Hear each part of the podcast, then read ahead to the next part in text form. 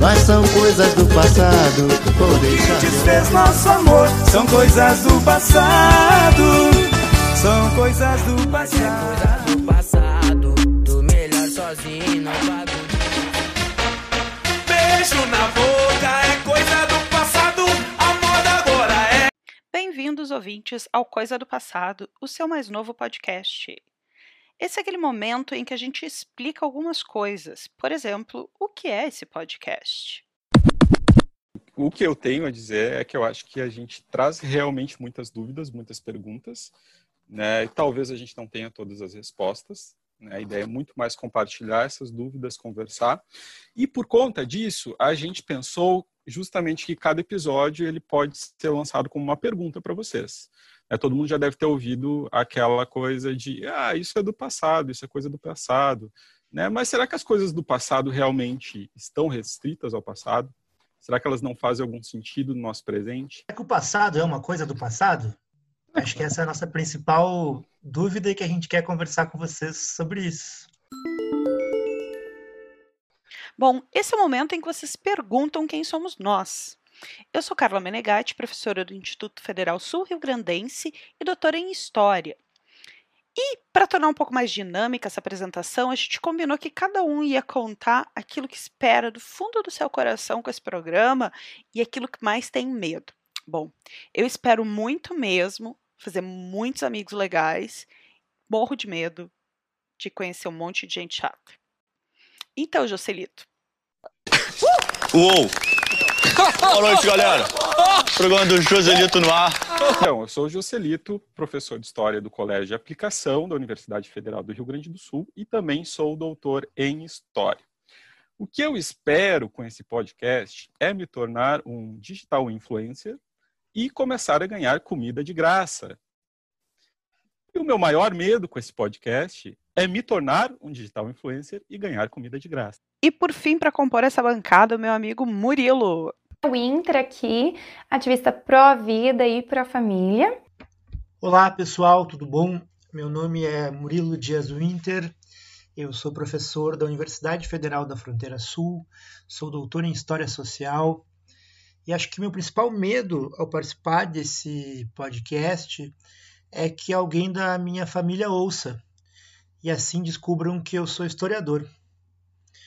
E minha principal vontade, meu principal desejo é que eu seja descoberto, mas por um caça-talentos.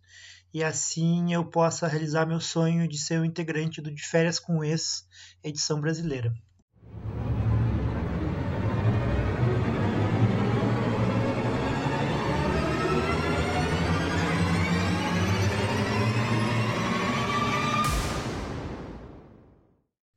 Monumento é coisa do passado? No último dia 25 de março, na cidade de Minneapolis, nos Estados Unidos, um homem negro chamado George Floyd morreu sufocado quando um policial branco usou de brutalidade ao tentar realizar sua prisão sob a alegação de que Floyd tentara usar uma nota falsa de 20 dólares para comprar cigarros. Esse evento desencadeou nas semanas seguintes uma série de protestos por justiça racial, não apenas nos Estados Unidos, mas em diversas partes do Ocidente. No dia 11 de junho, na cidade britânica de Bristol, a estátua do traficante de escravos do século XVII, Edward Colston, foi derrubada e jogada dentro da Bahia por manifestantes, numa declaração clara de que símbolos da dominação branca sobre os negros não deveriam caber numa sociedade de justiça racial foi o início de uma série de ataques a monumentos na Europa e nos Estados Unidos, de Padre Antônio Vieira, em Portugal, aos generais confederados nos estados do sul dos Estados Unidos, passando pelo rei Leopoldo II na Bélgica, uma série de monumentos públicos estão sendo questionados. Então, eu pergunto para vocês, rapazes, a nova moda é derrubar monumentos? Jogar eles na água? Quem dera se assim se cesse, eu diria, inclusive, né? Eu acho que, na verdade, essa moda não é tão recente assim como a gente imagina, né? Quem estuda memória e patrimônio sabe que, ao longo da história, a memória ela foi revisitada diversas vezes, inclusive a própria memória das elites foi recontada pelas próprias elites sempre que houve algum tipo de interesse, seja simbólico, econômico, religioso, né?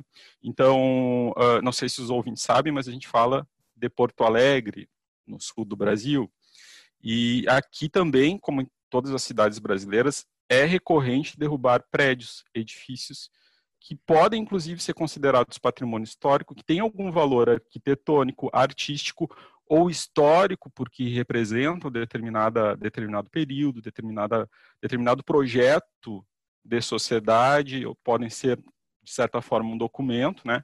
e que já foram uh, derrubados em função de novos projetos de modernização urbana, por exemplo. Isso acontece em várias cidades, né? Porto Alegre também, uh, isso aconteceu muitas vezes, e inclusive muito recentemente, né?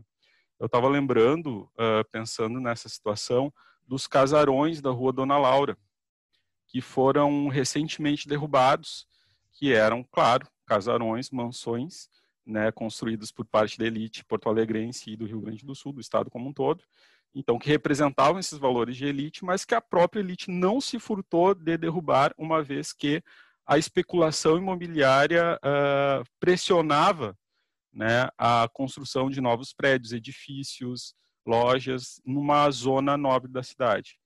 Então, faz muito tempo, na verdade, que a memória da cidade, a memória dos diversos grupos sociais, ela é reescrita, ela está sempre em constante disputa, né? Isso não é uma novidade. Eu acho que a grande novidade do momento é que grupos que socialmente foram marginalizados, grupos que socialmente foram uh, vistos como uh, não tiveram esse espaço de contar a sua versão da história, estão pela primeira vez articulados e derrubando uma memória da elite para uh, exigir também que o seu ponto de vista seja representado na memória da cidade, na memória do Estado, numa narrativa de, de sociedade e nação.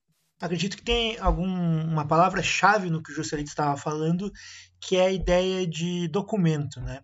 A estatuária e a cidade como um arquivo histórico, como documentos históricos a serem explorados. Né?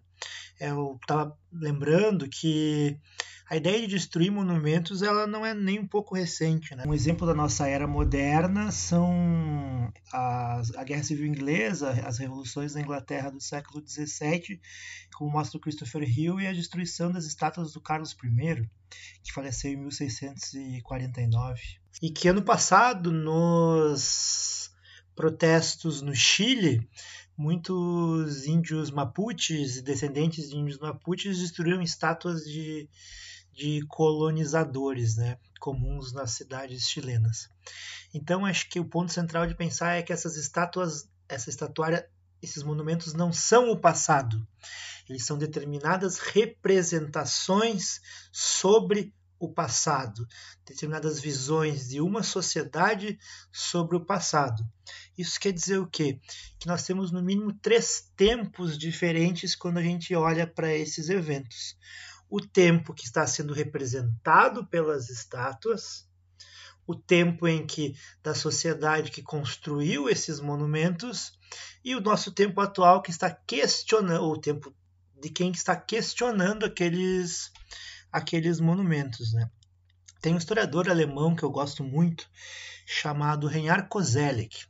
Kozelek é muito conhecido pelo seu projeto da história dos conceitos, mas ele tem um projeto intelectual para a história muito maior, que é de pensar o tempo, pensar o tempo histórico. E ele constrói uma metáfora que é muito interessante, que é a metáfora da, dos estratos do tempo. O que ele quer dizer com isso? Que o tempo, o tempo histórico tem várias camadas, várias camadas sobrepostas umas sobre as outras. Então não é um tempo único, é um tempo plural, um tempo diverso, um tempo complexo, em que são vários tempos juntos que vão se sobrepondo.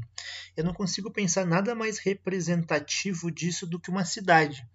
Os vários tempos que são colocados numa cidade materialmente, nas, nas construções, nos monumentos, nas ruas, nas nomenclaturas dos espaços.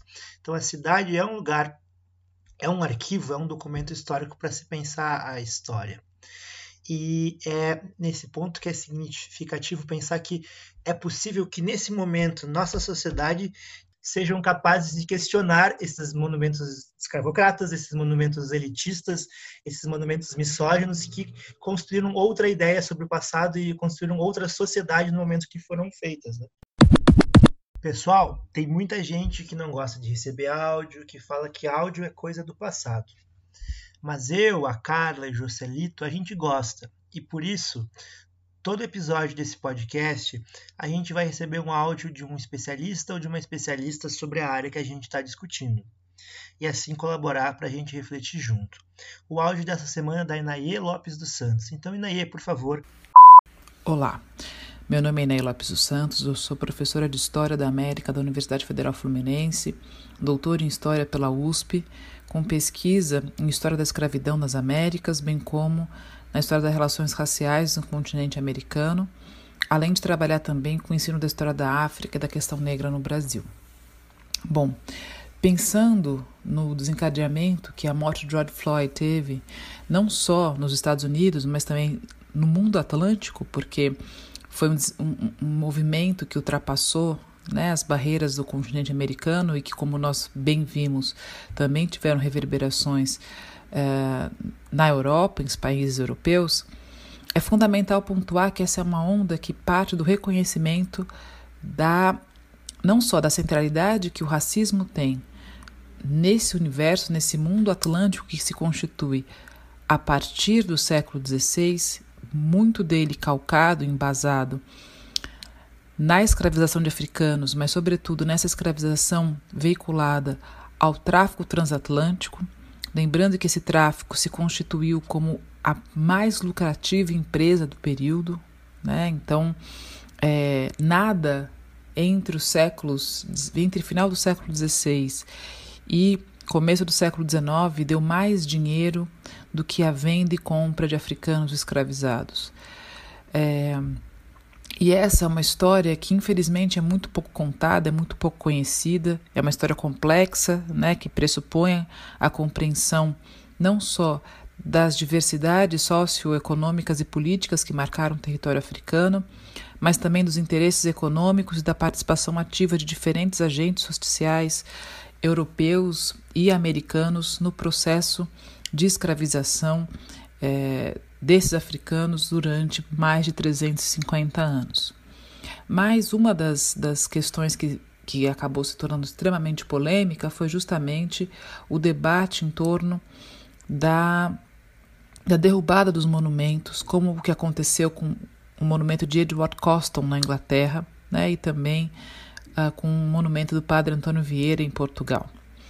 É, imposs é, é impossível falar sobre esses, essa polêmica sem pontuar dois aspectos fundamentais. O primeiro é quem foi Edward Coston. Né? É importante frisar, ele é tido e visto por muitos como um dos grandes uh, homens de caridade da Inglaterra, em tese, a sua estátua foi, foi erguida para homenagear esse seu lado caridoso, mas esse homem caridoso foi um dos maiores traficantes de africanos escravizados da Inglaterra, que por sua vez foi uma das maiores nações a traficar africanos durante mais de 300 anos. Então, nós estamos falando de um homem que constitui a sua fortuna e parte também, e agencia parte de, do dinheiro e, e, e do capital da Inglaterra a partir da compra e venda de homens e mulheres africanos. Uh, isso é uma história, esse é um lado da história que muitas vezes é negligenciado, é pouco falado, né? E o que eu acho fundamental desse movimento que propõe a derrubada desses, desses monumentos é justamente o reconhecimento deste aspecto da história desse homem, né? É, que obviamente não pode ser deixado de lado. Mas um outro ponto que também é fundamental compreender é que o monumento do Edward Colston fala muito menos sobre o Edward Colston propriamente dito, mas muito mais sobre a história que se quis contar a partir do Edward Colston ou utilizando né, a figura dele para uh, ah, alinhavar uma percepção de mundo e uma compreensão da história nacional inglesa, né, ou da história imperial da, da Grã-Bretanha, que silencia sistematicamente a participação e a agência né, dessa, desse império no processo de escravização de africanos. Então, o monumento do Edward Colston ele representa, na realidade, esse silenciamento. Né? Um silenciamento que é consciente, né? É uma tomada de posição esse monumento, um monumento que é, versa sobre um homem que pode ter sido um homem pio e caridoso para com aquele que ele considerava igual, né, com seus iguais, ou seja, com outros ingleses ou outros britânicos, mas que foi responsável direto pelo incremento do tráfego transatlântico. Né? Durante o período em que ele esteve à frente de uma das maiores empresas, uh, de uma das maiores companhias de, de tráfego da Inglaterra, esse tráfico se avolumou de maneira ainda não vista. Então, ele tem uma ação fundamental nesse processo. Então, ter uma, um monumento em homenagem a esse homem é também ter um monumento em homenagem à história que ele carrega. Logo, nós temos que nos perguntar por que que se homenageia essa história? Por que que esse legado ainda é pouco questionado, pouco debatido, né? É... O padre Antônio Vieira tem uma história, enfim, que é profundamente diferente do Edward Coston, mas que também uh, se cruza com a, com a, história dele na medida em que é um homem que também uh, defende né, a, a escravização de africanos, enfim, homem que esteve dentro do universo português muito ligado à justificativa moral da escravização de africanos para o Brasil, sobretudo. Então, sem correr o risco de sermos anacrônicos, porque, claro, é fundamental entendermos esses homens no tempo em que eles viveram, né? E eles vivem no momento em que a escravidão africana ela é moralmente justificada, tanto que uh, o que nós temos é um, é um processo sistemático dessa escravização que leva, como eu disse, a, a sofisticação do processo de, do próprio tráfico de africanos, né? Em uma sofisticação que, que pode ser lida como é, por meio da é, do incremento e, e, do, e do, da acumulação de capital que essa, que essa atividade gera, uh, nós temos que nos perguntar por que, que a Inglaterra e Portugal decidem homenagear esses homens. Por que, que são essas as referências históricas que estão sendo construídas? Né? Então, a questionar é, essas, esses monumentos, ao meu ver, é nesse movimento que nós estamos vivendo agora, é um questionamento de uma história que conscientemente silencia a responsabilidade que os Estados nacionais europeus tiveram no processo de escravização de africanos, né? Que, por sua vez, também está ligado um pouco mais à frente a, própria presença colonial da Inglaterra e de Portugal no continente africano no final do século XIX e começo do século XX. Então há um silenciamento sistemático em relação a essa presença, né, que passa, é, que, que, que se solidifica, que se materializa por meio de monumentos que é, são tratados a partir de uma perspectiva única, que passam ao largo da forte atuação que esses dois homens, no caso específico que nós temos aqui, né, o Edward Costa e o padre Antônio Vieira, tiveram no processo de escravização de africanos. Então, quando a gente questiona a derrubada, dizer, quando a gente é, é, é, defende, no caso, a derrubada desses monumentos, o que nós estamos fazendo é questionando a própria percepção histórica que levou a construção desses mesmos monumentos, né? mais do que efetivamente é o que esses homens representaram no momento em que eles viveram. A pergunta é por que, que essa história é, foi contada, foi escolhida para ser contada, foi escolhida para ser monumentalizada, né? para servir de referência nacional. Então é fundamental que essas questões sejam feitas para que a gente efetivamente inicie um processo de luta antirracista porque a luta antirracista ela não passa só pela ampliação dos conteúdos e das questões em torno da problemática racial. A luta antirracista é uma nova forma de olhar o mundo. É uma forma que pressupõe o estranhamento e o questionamento da forma como a história nos foi contada até então. Então, eu considero que esse movimento de derrubadas é um movimento absolutamente é, natural do ponto de vista do próprio devir da história. Nós estamos num outro momento, no momento em que, efetivamente, uma parcela da população está questionando a construção dessas memórias nacionais.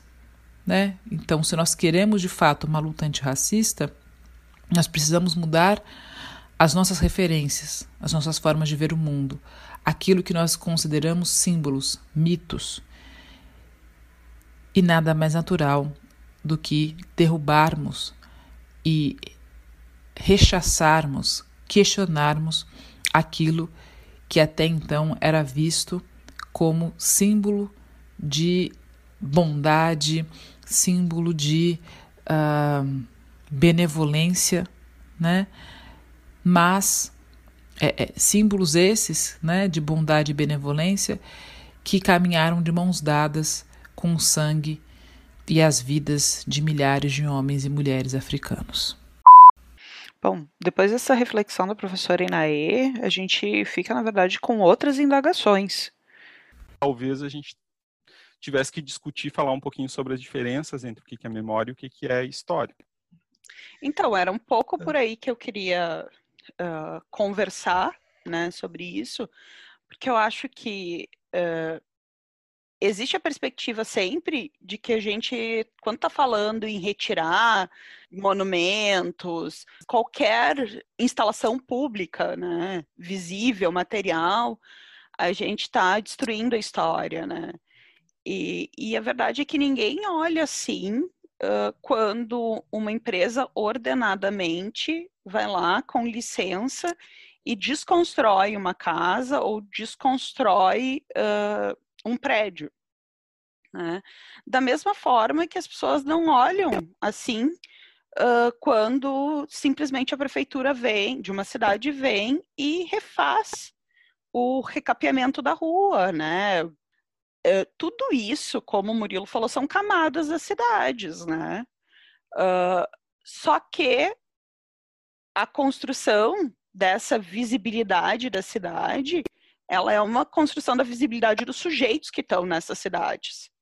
E aí, o que eu acho que esses movimentos todos estão querendo chamar atenção é que em algum momento se glorificou pessoas que usufruíam do sofrimento alheio.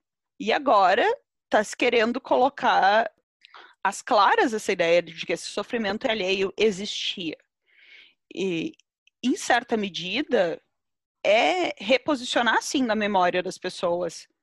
Porque as pessoas olham para aquele período e, com a invisibilização desses sujeitos que sofrem, não vendo, ah, então tá, eu não vejo escravo, então eu não estou vendo o sujeito que sofre, né? Eu não vi a pessoa que foi retirada seu, da sua terra, transportada através do oceano, uh, que tinha que trabalhar forçadamente, que não tinha direito a ter família, que não tinha direito aos seus filhos. Eu não estou vendo essa pessoa, então eu não tomo consciência do sofrimento dela no momento em que a gente coloca essas pessoas de novo visíveis na cidade e a gente aponta para os sujeitos que foram responsáveis pelo sofrimento delas, a gente está reposicionando sim a memória. E não reescrevendo a história realmente, porque nós historiadores temos documentos e temos outros vestígios que nos fazem saber disso já há bastante tempo. Há bastante tempo é claro para gente o processo que levou à exploração de alguns seres humanos por outros e que levou depois ao processo de racialização, que leva até hoje a desigualdades raciais entre brancos e negros. A questão é, é a gente vai botar isso na roda para toda a sociedade discutir ou a gente vai continuar dizendo que o cara lá que trouxe um monte de gente da África e lucrou fortunas com isso e seus descendentes que continuam usufruindo dessas fortunas, porque eu acho que esse é um outro ponto, né? Quando a gente fala disso, a gente está falando de fortunas que ainda existem, né? A gente está colocando para a sociedade um problema que não está lá no passado, mas que está aqui no presente. Né? Essas fortunas e o resultado dessas fortunas ainda está aqui hoje. Hoje a gente teve, né? Hoje, 14 de julho, o dia que nós estamos gravando, a gente teve o caso de uma mulher numa cidade de São Paulo que passou por uma situação similar a George Floyd, com um policial paulista uh, tentando sufocá-la com o seu pé. Então, uh, a gente está mostrando para as pessoas que tem uma continuidade também entre esses processos, né? Eu acho que a própria ideia de história, que muitas vezes falada nesses noticiários, nessas discussões, é uma ideia muito congelada e muito única, né? Como se a história não fosse colocada em disputa e essas narrativas não fossem diferentes o tempo todo, né? Então a história não está sendo reescrita num momento, a história está sempre sendo reescrita e sendo revisitada. E não existe uma versão única da história, não existe uma opinião uh, que seja consenso entre todas as pessoas que lidam com o passado. E, então, essas tentativas de re, recolocar os monumentos ou repensar os monumentos também são nesse mesmo sentido de pensar que existem vários grupos sociais e grupos sociais que antes eram invisibilizados e não podiam falar a sua história e o seu ponto de vista agora conseguem. Então, a história não está sendo reescrita, a história está sendo escrita, escrita por grupos em que antes não tinham voz e não tinham acesso a serem ouvidos. Então, tem uma outra coisa nesse processo em que as pessoas se incomodam com a derrubada dos monumentos e, e, que eu acho que é bastante compreensível, assim. E eu falo isso porque eu escutei e li comentários, pessoas que eu sei que se preocupam com a questão da justiça racial, mas uh, as pessoas se impactam muito, né, com a violência com a forma, né? A rebelião, que é esse processo em que espontaneamente, no meio de uma manifestação, o povo vai lá e pega o monumento e derruba o monumento, ou vandaliza o monumento quando não consegue derrubar. E aí as pessoas se incomodam com isso, porque elas sentem aquilo como uma violência, como algo que passou da conta, sabe? E esse ponto né? Eu acho que a gente precisa conversar um pouquinho sobre isso, porque quando a gente conversa com as pessoas que defendem a derrubada que aconteceu dos monumentos no meio das manifestações, elas na verdade falam desse processo muito espontâneo em que as pessoas estão manifestando o retorno da violência que elas sentiram todos os dias. Então, tem um pouco um estranhamento de uma sociedade que não consegue ver essa violência que acontece todos os dias e que não consegue entender esses atos violentos dentro dessa coisa que é sistêmica, sabe? Que é um processo social. Eu quero aproveitar a efeméride, historiador adora, adora datas assim, né, para ficar recontando as coisas. Lembrar que hoje é dia 14 de julho, né, 14 de julho de 1789, a queda da Bastilha. E tem uma frase do historiador, especialista na Revolução Francesa, na era das revoluções, o Eric Hobsbawm. E Hobsbawm fala uma coisa que eu acho bem interessante, bem bonita, que é a queda da Bastilha não representou efetivamente nada para os eventos da Revolução Francesa. Não foi ela que mudou e acabou com o antigo regime, mas ela era um símbolo de dominação da monarquia sobre a população, era uma prisão. Né? Então, derrubar símbolos, derrubar monumentos, derrubar uh, formas de que demonstrem materialmente a dominação de um grupo social pelo outro são representativas em momentos de transformação, em momentos de, de revolução isso articula com a, com a estava falando, que eu lembro que a violência que as pessoas falam que existe na derrubada desses monumentos é do que o ódio e a representação daquelas anos e décadas e talvez séculos de dominação de um grupo sobre o, sobre o outro. Então, a resposta a, um, a, a uma dominação violenta, evidentemente que também vai ser uma resposta violenta e uma resposta com ódio, né? Eu acho que isso vai muito das discussões sobre outras questões do nosso presente, né? O Fanon, por exemplo, fala muito isso da guerra de descolonização da África, né? Que a violência é uma ferramenta importante, porque a violência é uma resposta e não a violência não é uma não é um ponto só do de quem está sendo dominado e até mesmo das nossas discussões sobre o governo neoliberal do presidente da República e a torcida pela sua saúde que vem acontecendo recentemente. Eu queria aproveitar esse gancho do Murilo também para pensar sobre o quanto a indignação sobre situações de violência, com todas as aspas possíveis, ela é muito seletiva no Brasil também, né? Porque há uma indignação com a derrubada de um objeto né, que pode ter ou não valor artístico, mas esse é um segundo assunto que eu quero trazer mais adiante. Mas eu não percebo me, o mesmo clamor, a mesma indignação desses agentes, né, que, que discutem ou criticam a derrubada das estátuas em relação a uma série de outras violências reais, efetivas contra as populações, passando inclusive pela violência de não ter permitida a sua narrativa, a sua história, né, contada nos espaços públicos. Isso é uma grande violência. Isso não é simplesmente uma questão simbólica que não traga implicação, nenhuma implicação prática. Por que, que é importante tu ter uma representatividade dos grupos né, diversos que compõem a sociedade? Porque se tu apaga a memória de determinado grupo, tu questiona a própria uh, existência desses grupos dentro da sociedade. Quer dizer, um grupo que não é socialmente digno de ser lembrado, de ser celebrado, de outro lado dessa narrativa, desse apagamento, também tem a ideia de que esse grupo pode muito bem ser esquecido enquanto a políticas públicas, né, pode ser inclusive uh, sofrer violência física, violência policial. Né? A gente não pode esquecer que a gente está falando do Brasil, que é um país extremamente racista, que o racismo no Brasil tem origem na, na estrutura de escravidão, e a gente não pode esquecer que a gente tem dados horríveis, alarmantes em relação ao extermínio de jovens negros pela polícia, quer dizer, por agentes de Estado. Além de toda a negação né, ao acesso a direitos básicos como saúde, educação, habitação, moradia, essas parcelas popula da população, que de certa forma são legitimadas pela ausência da representação dessa população no espaço público, a gente também tem violência efetiva, violência não só violência não só simbólica, mas violência física, né? extermínio de pessoas no Brasil. Então essa questão ela é muito mais complexa que simplesmente é violento derrubar uma estátua. E aí eu vejo também, não sei vocês, se vocês têm percebido, nos argumentos pró defesa da estátua, né?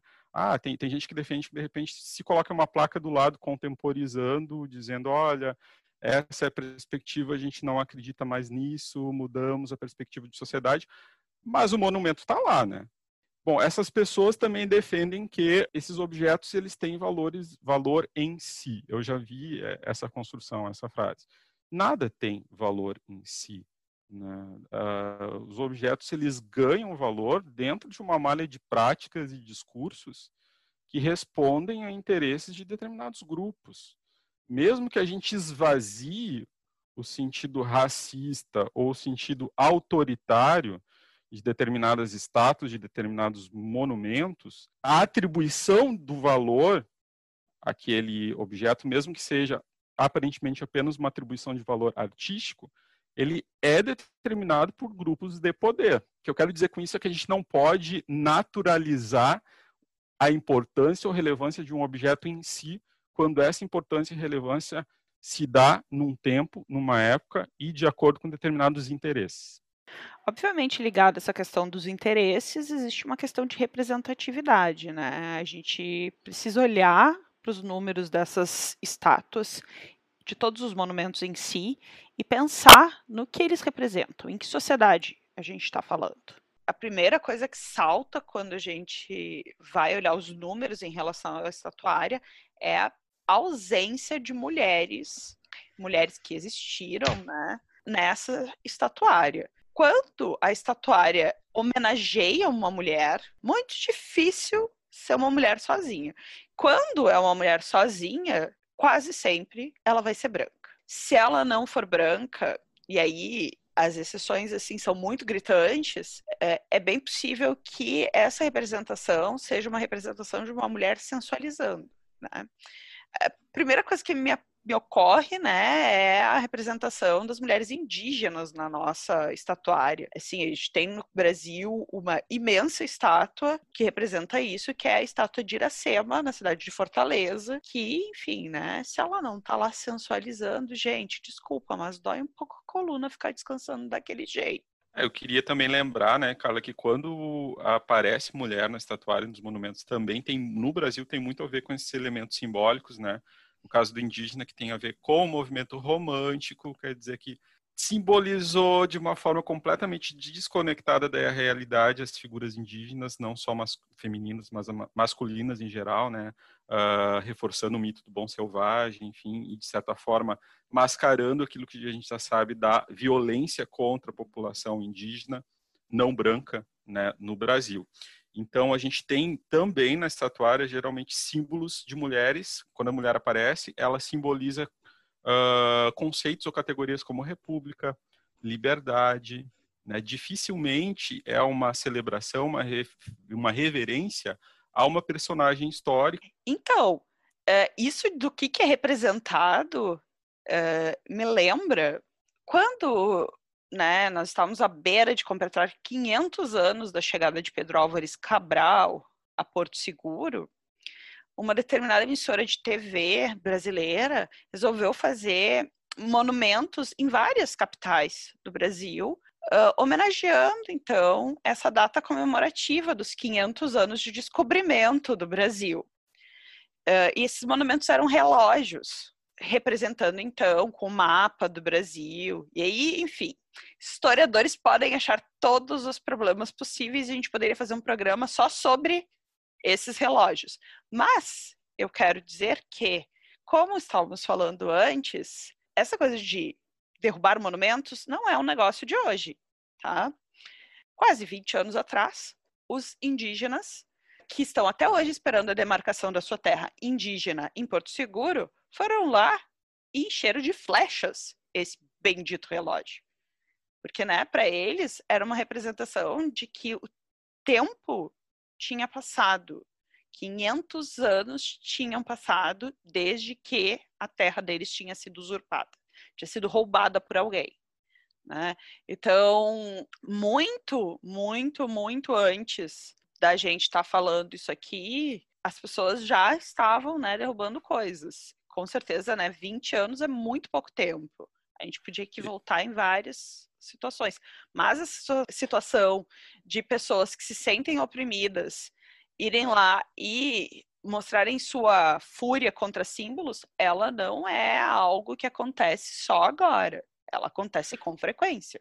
E, Carla, se eu não me engano, naquela ocasião também teve uma, uma representação do fato na imprensa, na mídia, uh, com umas, umas mesmo que de uma forma velada, uma condenação né, da, do ato como se fosse vandalismo.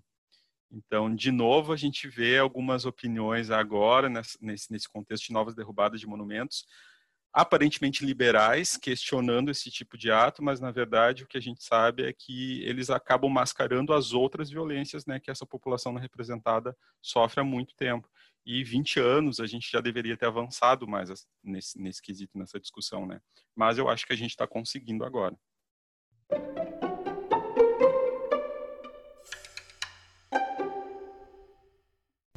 Pessoal, nos despedindo, encerrando o programa de hoje, nosso último quadro.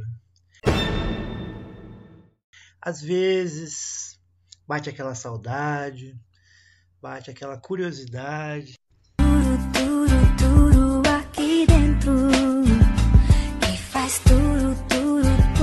E a gente acaba indo dar uma olhadinha e stalkear o perfil de alguém. Eu queria saber se o Joselito e a Carla têm essa curiosidade científica e se eles podem nos contar quem que eles estão stalkeando. A minha dica profissional de stalkeamento é a escritora e pesquisadora Juliana Borges. O arroba dela é arroba Juliana Borges, underline 1. A Juliana Borges ela vem defendendo aí o fim do sistema prisional brasileiro e ela é especialista na discussão do encarceramento em massa, então eu super recomendo.